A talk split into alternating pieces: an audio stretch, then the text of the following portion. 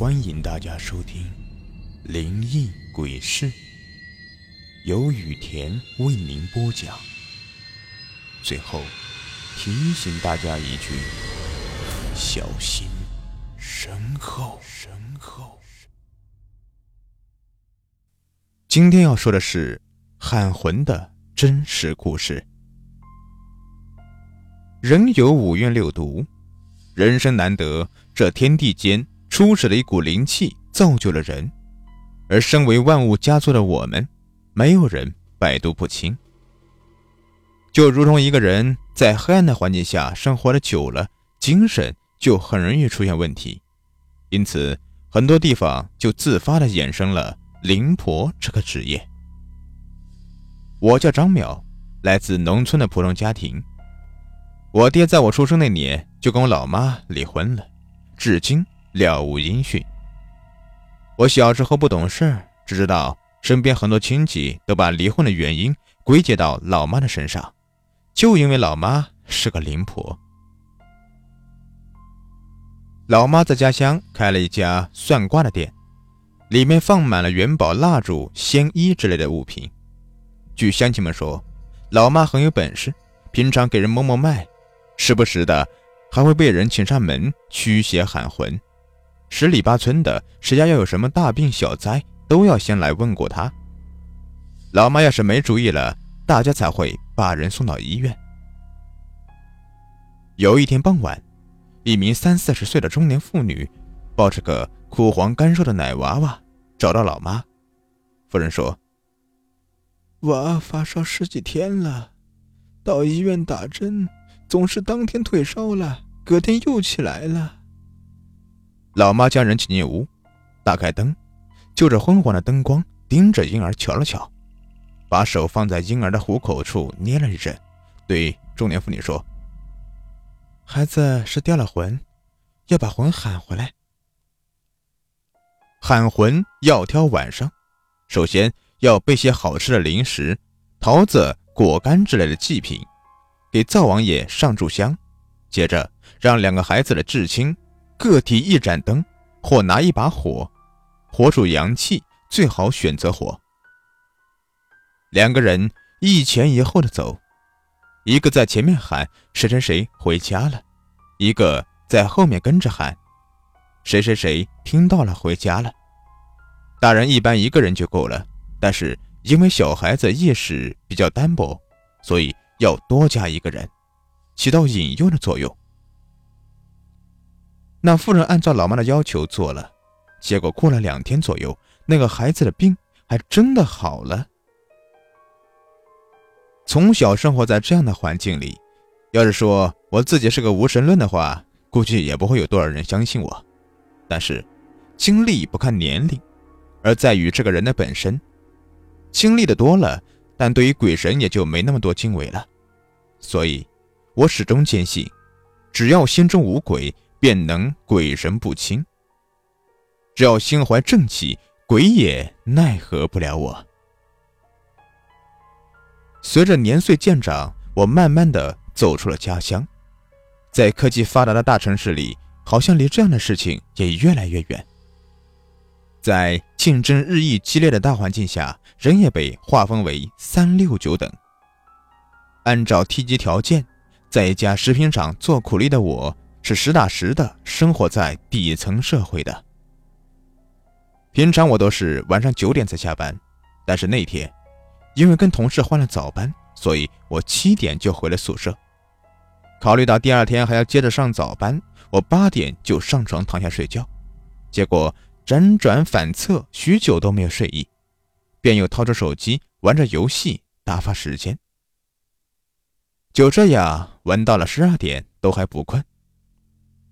打着打着游戏，恍惚间，我感觉自己慢慢的从床上爬了起来，走了出去，走出了市区很远的路，来到一座山村里。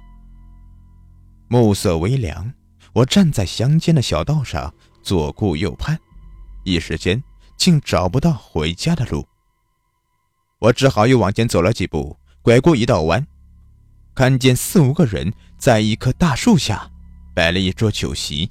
吃的欢乐，我瞅了一眼，发现桌子的中央放着热气腾腾的火锅，周边围着全是食材，有肥牛、金针菇、嫩黄的小白菜、乌贼、豆芽菜、油菜等等。他们看到我远远站着，便热情的招手让我过去。我走过去，告诉他们我迷路了。他们几个人很热情，有个女的主动提出来要把我送出这座山。她带我翻越了一座又一座山头，满山望去，竟是一座座属于千计的墓碑。我随着她翻了十几座山头，看见了几万座墓碑。最后，她带我来到了一条青石铺成的羊肠小道上。天色昏暗。两旁树木无风抖动，有几头羊在小路的尽头拴着。女人在我的身后开口，声音平平，异常轻松。不如，你就留在这里，别走了吧。听着她的话，急躁不安的我望着满山的墓碑，竟然生出了一丝不舍的感觉，真的想就这样留下来。纠结犹豫中，一股清气突然从胸口涌出。我听见自己开口问他：“我的神智这就快清醒了，你真的打算困住我吗？”霎时脚下一空，我从一阵失重感中惊醒，猛地坐起来，身上的衣服已经被冷汗浸湿了。我坐在床头缓神，原来我不知道什么时候睡着了，方才只是个梦。次日上班时，想起昨天的梦，我还是心下不安。傍晚的时候，给老妈打电话说了这个事情。老妈说，人的梦境与生活息息相关。当我做了什么不好的梦，可能代表我最近的生活不是一帆风顺，又或者预示我的福报即将用尽了，将来的生活可能会出现很大的问题。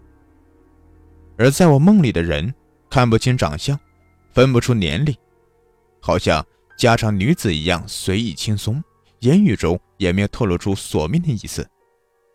也许他在索要我的寿数，索要我的福报。最后，老妈再三嘱咐我，让我这段时间工作和生活方面都要小心一点，多与人为善。几天之后。厂里运来了一批工作效率更高的新机器，组长打算将其中一台安排给我。有同事对组长的偏心表示不满，我念着老妈的嘱咐，就坚持没要。最后，组长就把这个机器分配给了那位积极索要的同事。谁知道，下午的时候，车间里响起一声惨叫，我同随大家跑过去。只见作业的新机器上满是鲜血，那名积极索要机器的同事抱着鲜血淋漓的左手哀嚎。后来组长告诉我，经过检查，分配到我们小组的这个机器生产不合格，而那名同事的手被卷进机器里，断了几根手指头，目前还在医院。我听完，只觉得背后一阵阵的发凉。不得不庆幸自己听了老妈的话。这个世界千奇百怪，光怪陆离，人活一世，有些事不信还是不行的。你没有遇到过，并不代表就没有。敬畏天地，敬畏鬼神，凡事不要做的太绝，给自己留点后路，保存一线良知。这个世界。自然会容得下你。